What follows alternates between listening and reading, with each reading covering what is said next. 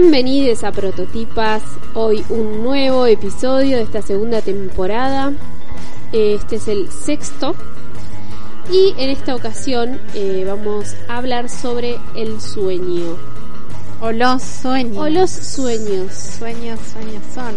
En plural. En plural. Eh, sí, vamos a hablar de, de los sueños personales, vamos a hablar de, de los sueños en la literatura, por ejemplo en, Cortázar, en los cuentos fantásticos de Cortázar. Vamos a hablar un poquito también de Lacan, ¿no? Y de la psicología y cómo encara el tema de los sueños y también desde la filosofía vamos a hablar de Descartes y otros autores. Bueno, a mí me, me, me sucedió que cuando empezamos a idear este episodio, que, que se me ocurrían varias cosas, me acordé de ese cuento de, de Cortázar, de Julio Cortázar, que se llama La noche boca arriba. Lo recordarán porque es un cuento bastante célebre.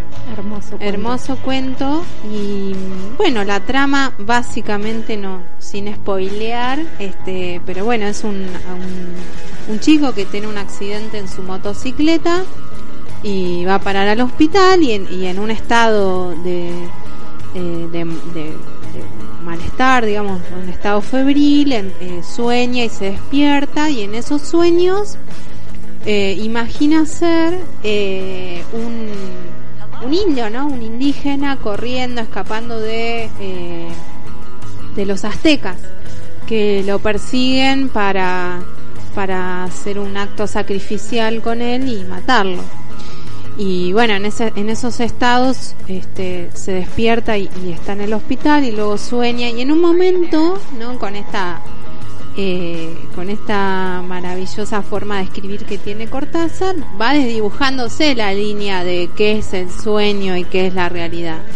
Entonces cuando, cuando estábamos pensando este, este episodio, pensaba en, en ese cuento y en otros cuentos, porque la verdad que Cortázar ha sido un maestro en este, en este tipo de, de esquema de cuento, ¿no? Y, y, en, y en las clases de literatura que él dio en Berkeley en 1980 habla sobre esta forma de hacer eh, historias y, y también dice que él en realidad todos sus cuentos los ha ideado a partir de experiencias o sueños y que en un punto no, no puede decir con, con, con veracidad que él es el autor porque hay algo que eh, le baja como una como unos datos no que él simplemente los los transcribe digamos. como si uno no fuera el autor de sus propios sueños no como si uno no fuese el autor esa claro cuestión de que como ahí no hay voluntad pareciera que entonces no hay creación y además esa creación no tendría valor porque no hay un trabajo voluntario claro ¿no? y él este y, y reconoce que, que, que esta este juego con la realidad y y lo fantástico con, con el uno y el otro, ¿no? Esa línea que, se desdibuja en sus cuentos, está presente en casi todos o en la mayoría y me acordaba de Casa Tomada, que es otro de los cuentos célebres de él, en la continuidad de los parques también. Entonces él juega con esta línea difusa entre el estado de vigilia y sueño y cuál es la realidad ¿no? entre, entre esos dos. Es una fuente, los sueños, que ha dado lugar a miles, cientos de películas, cientos de canciones, mm. eh, cuentos, novelas, la verdad es como... A veces también es una manera de encontrarle una resolución. Yo me acordaba, creo que una de las primeras novelas, de, no estoy segura, pero en la historia de la literatura es la de Calderón de la Barca, el de La vida es sueño, que termina, o sea, con esta idea de que todo era un sueño. A veces también es una forma de resolver muchas veces una, una trama, por ejemplo, que el personaje se despierta y que era todo una... Es verdad. ¿No? Es algo que aparece en la literatura, bastante en las películas. Como un recurso en las que series. echan mano. Uh -huh. Hoy en día también. En las series. Yo cuando decías resolver pensé que te ibas a ir por otro lado, porque a mí a veces me pasa que siento que resuelvo problemas. Eh, así un poco dormida o en ese estado entre vigilia y sueño. Si me iba a dormir con una preocupación, bueno, dormía mal, pero me despertaba con eso solucionado. En el caso de Cortázar, digamos que no hay resolución o la resolución es la inversión, ¿no? Él lo llama así, la inversión de la realidad por lo fantástico puro. Él apuesta a que la resolución de sus cuentos sea esa especie de suspensión de la certeza que tenemos como lectores de, de- de- del lado de la realidad y del lado de la fantasía.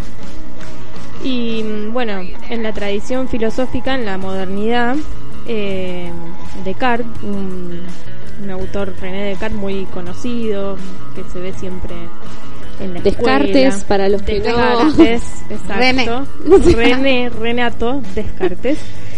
Eh, bueno, este autor de la modernidad donde, donde aparece una necesidad de distinguir la vigilia del sueño, ¿no?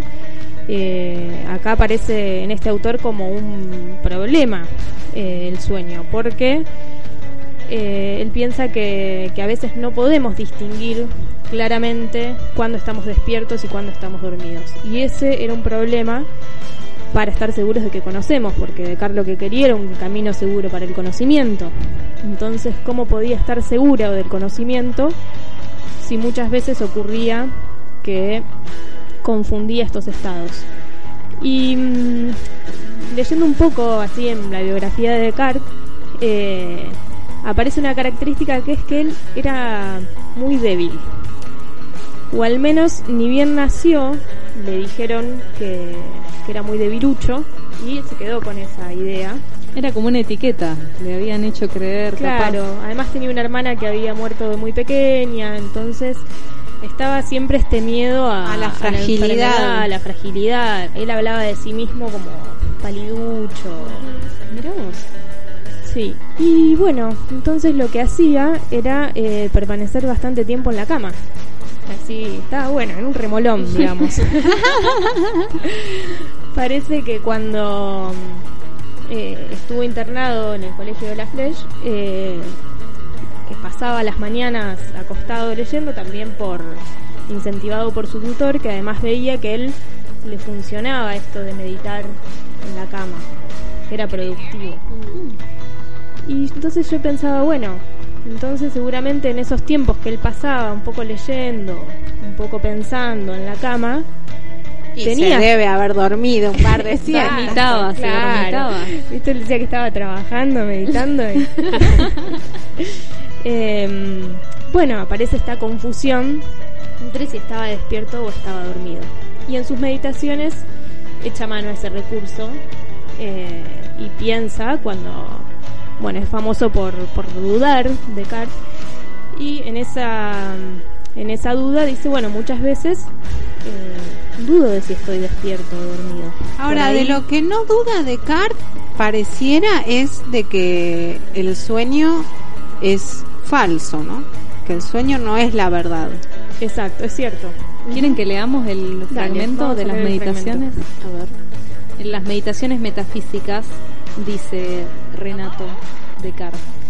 ¿Y cómo podría negar yo que estas manos y este cuerpo son míos, si no acaso comparándome con algunos insensatos cuyo cerebro ha sido de tal modo alterado y ofuscado por los negros vapores de la bilis, que constantemente aseguran ser reyes cuando son pobrísimos, y que van vestidos de oro y púrpura cuando están completamente desnudos, o que se imaginan ser cántaros o tener un cuerpo de vidrio. Son por supuesto locos, y yo no sería menos extravagante si me guiase por sus ejemplos. Ujú. Re lindo ese pasaje. Eh, claro, Descartes tenía miedo de, de quedar pegado a la locura, ¿no? Entonces, antes de decir que él muchas veces eh, sueña que está con su gata pensando, y eso podría ser un estado de realidad, antes de decir eso se ataja y dice, bueno, no quiero parecer esos locos que, que, que confunden todo. No vaya a ser cosa. Pero sin embargo, a veces me pasa Claro. que, que confundo la vigilia con el sueño. Y esto se le presenta como un problema, como decíamos, para estar seguro de que cuando conoce efectivamente está conociendo en un estado de vigilia racional, eh, medido, digamos, controlado, y no que no vaya a ser cosa que esté en realidad soñando. Claro. ¿no? Algo que es súper interesante, hace un rato hablábamos en el fuera del micrófono de la importancia de situar a, los y las filósofas en sus contextos y algo del contexto de Descartes es eh, que ayuda a entender por qué está tan preocupado por buscar esta verdad no indudable es que vive en una época en la que realmente todo lo que lo que se creía como cierto se, se empieza a desmoronar. Se viene abajo. Es la caída de la, de la física de Aristóteles que era el paradigma que regía eh, finalmente bueno por la época y después se confirman un montón de cuestiones astronómicas, esta idea de que la Tierra no es el centro del universo, etcétera, etcétera, que realmente él hay algo para mí muy, yo cuando, lo estudié en, su momento no lo leía, si no entendía, digo, este tipo, ¿por qué quiere fundar de nuevo? El conocimiento, pero ahora lo veo como realmente algo muy una necesidad, sí, realmente cuando una lee las meditaciones metafísicas que es un texto muy bueno para leer, recomendable, eh, porque además es, es impresionante como, como él este, construye esas meditaciones. Y es palpable, ¿no? La necesidad, la desesperación por llegar a algún lado, ¿no? De decir, por favor, estoy dudando de todo, ya no sé nada. Bueno, y aparece como la salvación, el famoso cogito cartesiano, ¿no? El pienso, existo y el, y el y el yo como, como gran construcción de, Porque a veces se piensa que, bueno, Descartes duda de todo, entonces parecer un escéptico. En realidad, no, no, nada que ver. Él quería una... estratégico. Exacto, quería una certeza, algo, un punto fijo eh, ante todo este desmoronamiento ¿no? De, estructuras y que de repente te digan que la Tierra gira. Eh, Eso es un flash. Claro, es como que... es como que ahora nos digan que la Tierra es plana. la Tierra es plana. sí, tal cual. Es como que nos digan que la Tierra es plana. Se te da vuelta el, paradigma. Claro. Es un flash, sí, sí. Y lo que es interesante, iba a decir lo que es loco, eh, valga la redundancia, es que el cogito que aparece como este punto fijo, ¿no? Esta idea de que si pienso, es, es seguro que existo. Mm. Porque si estoy pensando, aun cuando esté dudando, entonces estoy vivo, hay algo que piensa, no dice una cosa que piensa, ese cogito excluye la posibilidad de estar loco y excluye la posibilidad de estar soñando sin analizarlo. No explora eso, porque él va desmenuzando y dice, bueno, a ver los sentidos, va examinando como no las fuentes del conocimiento para ver si dan eh, si resultan en error o no. Pero la posibilidad de la locura él no la explora, igual que lo del sueño. No, él no puede estar loco, porque además piensa que se daría cuenta o no sé. Sí, creo que piensa que se daría cuenta. Claro, o que no tendría sentido, que no estaría escribiendo ese tratado si fuera uno de esos que se figuran tener el cuerpo de, vidrio. Sí, y también habría que pensar, bueno, ¿qué, pasaría si estuviera soñando? Porque también, eh, digamos, tanto en la vigilia como en el sueño hay una lógica, ¿no? propia. sí, narrativa propia que, mm. que pueden ser paralelas. Digamos, así como como de los sueños de Cortázar sale literatura, bueno, ¿cuál sería el problema? Sí, sí, lo que no sé si él si estaría soñando, si podría pensar que estaría soñando, ¿no? Ah, y ahora vamos a ir la pregunta. esa es la pregunta de Lacan, ¿no? La pregunta, todo este tema de Descartes eh, se vuelve el objeto en, en el año 1946. Me gusta cuando sé los años porque nunca los recuerdo. En el año 1946 se hace un coloquio en Bonneval, que es una ciudad, creo, alemana, no sé, de algún lugar europeo. Sabemos eh, años, ciudades. Sabemos años, lugares no tanto. Eh, se hace un coloquio y ahí Lacan presenta un trabajo donde dice que hay que hacer un retorno a Descartes para pensar esto, ¿no? Esta idea del sueño y de la locura, sobre todo, que era el tema del, del Congreso, ¿no? Y lo que estaba en discusión en ese coloquio era si la locura y la razón eran excluyentes por definición, ¿no? Como pasa en el caso de Descartes, que si pienso, y entonces existo, y si pienso no puedo estar loco, y si pienso no puedo estar dormido. Siempre dos, ¿no? Y siempre estas dicotomías. Siempre binario, mm. sí, tal cual. Y, bueno, ahí Lacan hace un giro interesante porque él dice, bueno, esto no, no debe ser tan así, ¿no? Dice Lacan. Hay razón porque hay locura y hay locura porque hay razón. O sea, una especie de como de idea de que tienen sentido uno en relación con el otro. Y también de que hay grados, porque si la razón y la locura no se excluyen, también se puede ir y volver entre esos dos lugares. por ejemplo, en términos, en consecuencias concretas, una persona que era considerada loca eh, podía pensarse que tenía algún tipo de, de cura, entre comillas, o sea, no que era que un había una que, hab- que era posible una transición o un matiz entre ambos Exacto, exacto. Y hay algo que es muy lindo, que creo que era lo que estaba apuntando Osa, es esta idea de, de invertir ¿no? los órdenes. Y Lacan, para hablar sobre esto, eh, cuenta una fábula que creo que es una como una metáfora china. o- Que también la cita Borges. ¿Ah, sí?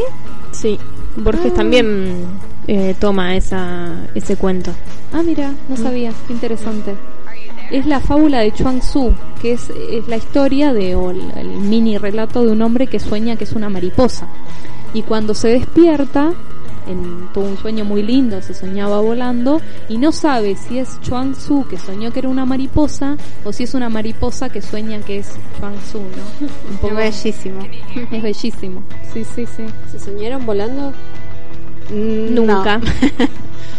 ¿No? No. Y Algunas además yo sí. nunca soñé ser otra cosa que yo, o sea, re aburrido. Me encantaría soñar que soy un animal o algo así, pero no he podido. No, yo no de ser un ave, pero sí de volar. Ah.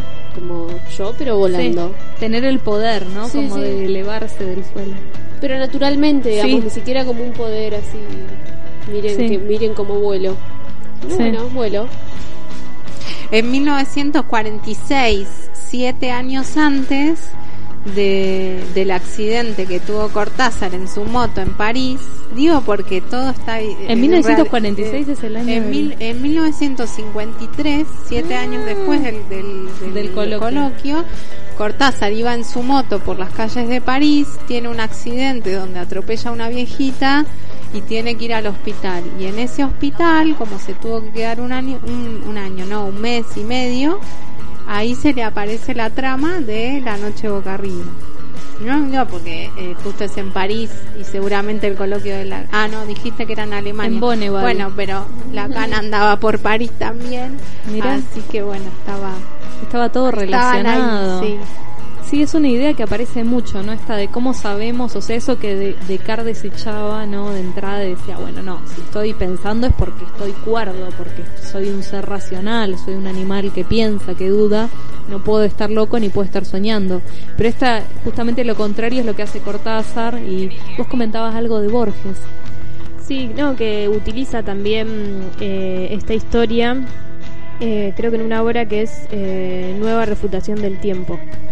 Eh, pero mm, no lo recordé ahora, así que no, no recuerdo mucho más. Yo pensaba en, las cosas que soñamos también, porque evidentemente el- ese contenido está en nosotros.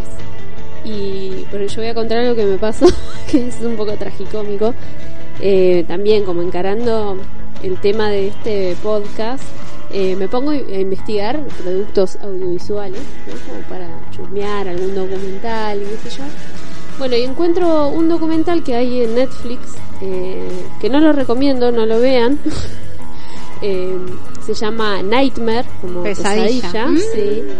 Y bueno, inmediatamente entro a, a empezar a verlo y mm, sin ver mucho el análisis eh, ni, ni ver comentarios eh, sobre este documental. Y bueno, trata sobre un problema que aparentemente es muy poco común, que le puede pasar a cualquiera, pero muy pocas posibilidades, que es eh, como una parálisis eh, en el sueño, como una especie de, de momento cuando uno está durmiendo, donde el, el cuerpo está, digamos, paralizado, pero está consciente. Sí. Y Ay, no no. puede, y no puede despertarse. Eh, la cosa que, bueno, yo pensé que el documental iba de, ¿no? una explicación psicológica de esto, por qué pasa, qué sé yo. Y que no le, que hay muy pocas chances de que me suceda, ¿no? Como siempre uno pensando, no, esto me puede pasar a mí. La cosa que no, se empieza a poner complicado, digamos, ya con contenido casi de terror. Bueno, yo tuve que detenerlo porque me estaba haciendo, me estaba asustando mucho, eh, y está bien decirlo, ¿no? Me asusté, bueno, me asusté mucho. Eh, pero por esto me asusté, porque yo pensaba, si todo bien, yo distingo, estoy viendo, consumiendo este documental, pero a la vez estoy incorporando esta información y a la noche yo me voy a ir a dormir. Y vas a soñar con eso. Sí. ¿No? Entonces ¿Dio pensaba en miedo esto. de soñar? Claro, y prácticamente Lo peor lo- es que una vez que ya lo viste, ya está, no lo podías Ya está, resetear ni sacar. Exactamente, eso me pasó. Como voy a seguir mirando esto, voy, me voy a seguir met- porque aparte el tono del documental era profundizar cada vez más y más en, en ese tono eh, de terror y de, de cosas horribles que le pasó a la gente. Y además que es real también, como teniendo esto en cuenta que es un documental y no que es una película de ficción. eh, me, me, no, tuve que suspender y me costó mucho poder despegarme durante el día de, de las cosas que había visto y pensaba en esto. Como el, el contenido de nuestros sueños es finalmente el contenido nuestro. O no, o, O lo que no. decía Cortázar, o es algo que baja también. Ah, Capaz que es una mezcla, a veces es algo que queda latente. Me acordaba también de un episodio de Los Simpsons donde Homero sueña, ay no me acuerdo ahora los me acabo de acordar. Eh, sueña con un personaje que es conocido, no sé si es un actor o un político, creo que era. Y se le aparece, pero tiene la forma de un actor. Tiene la apariencia de un actor. Pero dice, yo soy tal. Y Homero le dice, pero ¿por qué? Si yo te, estoy viendo al, al otro y sí, porque vos no, no me conoces, entonces me pones a la imagen de alguien al que conoces. Yo creo que la propuesta sería, tanto de Cortázar como de Lacan, si lo entiendo bien, porque también es un autor difícil de comprender, sería poder corrernos de ese lugar de pensar todo referido a nosotros mismos como una individualidad constituyente y pensar que creo que también está en la línea de, por ejemplo, Young, ¿no? Otra propuesta que también tiene que ver con lo social, con lo intergeneracional, ¿no? Que, que hay que comprenderlo también, a veces genera un poco de rechazo, que hay como una memoria colectiva que no es eh, únicamente subjetiva, ¿no? Sino que es compartida y que también se manifiesta en los sueños. Y pasa eso con los sueños que, por ejemplo, a mí me pasó una época de chica que soñaba que me caía de lugares altos. Que estaba durmiendo, estaba durmiendo, no, por ejemplo, estaba en un techo y me caía de repente. Y el sueño era todo, o sea, la, la, la clave del sueño era el momento en el que yo me sentía caer y me despertaba cuando, como que yo sentía que chocaba contra la cama y me despertaba sobresaltada. Y una vez hablando con una mujer que no sé qué hacía, la verdad.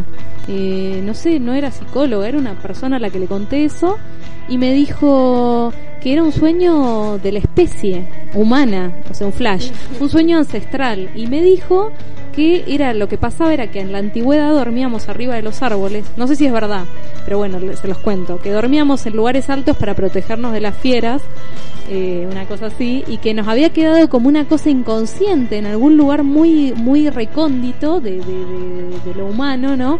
De este miedo a caerte, o sea, de, que- de caerte del, lu- del lugar. Lo cierto es que se resolvió. Después que me dijo eso, nunca más lo volví a soñar. Así que algo capaz Sí, que no, había. Acá, acá hay, acá hay prototipas riéndose, Sí, no, no, porque aparte, decirlo. ¿cómo sabemos que otras especies no sueñan? ¿Cómo podemos saber Pero que no otras está diciendo Pero no estoy eso. diciendo Pero eso. ¿Cómo ella puede saber que, no- que cómo, su- cómo sueñan las otras especies? Pero no estoy diciendo eso, ¿eh? Pero dijo que la especie humana es la única que sueña que se cae. No, yo no, No, no, dije no, no, eso. No, yo lo que digo es que el, el sueño de caer, que es un sueño que le pasa a mucha gente, que sueña Sí. que se cae, ella dice que está como guardado en algún lugar de nuestra memoria genética, si querés, o no sé qué cosa, Sí. que quedó como un resabio de ese miedo a caerse al dormir de lugares altos. Claro, yo en realidad lo- me reía de eso, o sea, lo que me resulta impensable es la posibilidad de que exista una memoria genética. No sé si es genético, ¿eh? No sé dónde está. Pero bueno, las enfermedades a veces tienen que ver con eso igual. En la, en los, en las, no por hablar, por hablar de un determinismo, pero hay cosas que traemos que, de las que no Sí, somos ¿por qué responsables. aceptamos una memoria y otra no? Me Memoria celular hay. bueno Memoria celular. eso. Porque yo al final soy extremadamente moderna, racional y Descartes me pegó fuerte. Pero memoria celular hay. Sí, sí. O sea, hay cosas que se transmiten en el cuerpo que nos exceden. Ah, yo soy muy transpersonal, pero Eh, no, ¿Cómo fue que pasamos de los sueños a la No, memoria? por O esto sea, ahí de- por también esto está de la- muy ligado. Yo creo que el, el- el punto de pase es la propuesta de, de- de la desubjetivización Sí, sí, que sí. tienen estos autores de la de la contemporaneidad, oíste con palabras complicadas. Em, pero bueno, para pensarlas. Y, y esto de, de, de Chuang Tzu que, es- que contás, eh, Flora, eh, me hizo acordar a un poema que le escribí a mi gato, hablando también de otras especies. que Eh, sueñan. Que sueñan. Mi gato sueña mucho y se mueve y es muy gracioso. Mi gato se llama Lucrecio, entonces este es el, poema o la oda a Lucrecio. De las 24 horas que tiene el día, Lucrecio duerme 19. Por eso estoy empezando a sospechar que yo solo represento en él un sueño recurrente. La pregunta que tengo es si sabrá que yo me aferro a su compañía como la más certera realidad cotidiana. La pregunta que tengo es si en los intersticios de mi vigilia y su sueño, en ese entre, algún día nos encontraremos en igual estado de conciencia y podremos mirarnos sin huir hacia otro mundo agazapado. Es muy bueno. O sea, yo me pregunto si Lucrecio, Muy bello. capaz que en esa, en esa vida tiene un podcast y habla sobre su dueña. Ojalá y, que le escribe, y le escribe un poema. Oda a Osa. Bueno, nosotras les queremos decir, cerrando este sexto episodio, que se suscriban eh, en el eh, canal de YouTube, que se suscriban en Spotify, eh, búsquennos, prototipas, que Radio nos Prisma. sugieran temas también Que nos para sugieran charlar, temas. que nos dejen mensajes. Y bueno, y que estén atentos a los, los próximos episodios. Gracias por escucharnos y hasta la próxima. Yo la pesadilla más escalofriante que tuve, de todas las pesadillas que he tenido, que no, no suelo tener pesadillas, pero he tenido, como estas de caer, estas ancestrales. Pero la más horrible, que me di cuenta ahora que hablábamos de esto, eh, fue una pesadilla en la que no pude distinguir sueño de vigilia. O sea que esto que le, le preocupaba de Car es algo que es medio siniestro. Fíjense lo que soñé.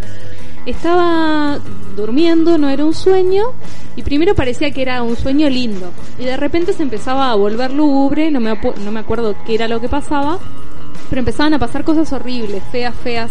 Entonces yo empezaba a pensar, ay, qué ganas de despertarme. ¿Viste cuando en el sueño te das cuenta que te querés despertar?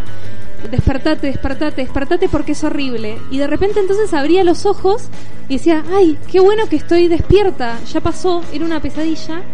Y cuando giraba la cabeza así, tenía como una bruja sentada al lado de la cama que me extendía como una mano para tocarme y ahí sí me desperté. O sea, ¿se entiende? O sea, yo pensé que me había despertado, pero en realidad seguía soñando. Y eso fue realmente, les juro, lo más horrible que me pasó. Bueno, a mí me hizo acordar a la pesadilla que tuve hace muy pocas noches atrás, donde yo estaba durmiendo justamente, digamos, estoy en la cama acostada y empiezo a sentir unos chillidos y son de mi, de mi gato, gatite, que está justo abajo de mi espalda, yo estoy haciendo mucha fuerza por aplastarlo y a la vez no quiero y empiezo a entender que lo estoy aplastando y que quiero despegarme de la cama y no puedo y lo veo a mi compañero durmiendo al lado y trato de decirle, de, levantame, despertame, que estoy aplastando al gato y el gato saca sus patas por el costado tratando de zafarse y yo toda esa fuerza que intento hacer para levantarme es fuerza que hago para aplastarlo más. Es, eh, bueno, fue tan horrible que me desperté justamente en el momento fue como... "Oh".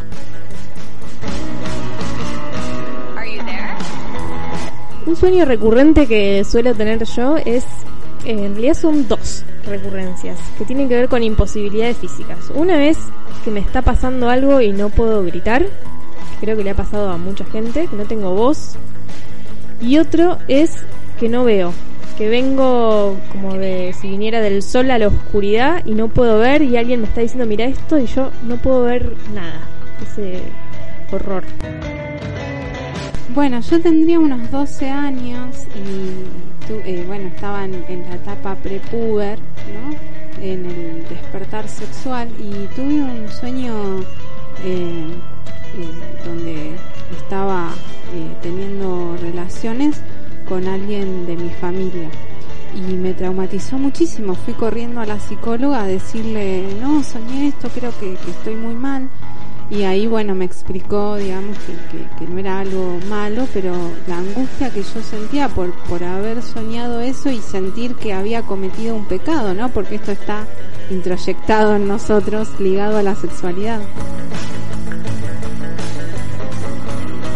Sueños húmedos, ¿no? ¿No? ¿Chicas? ¿Protas?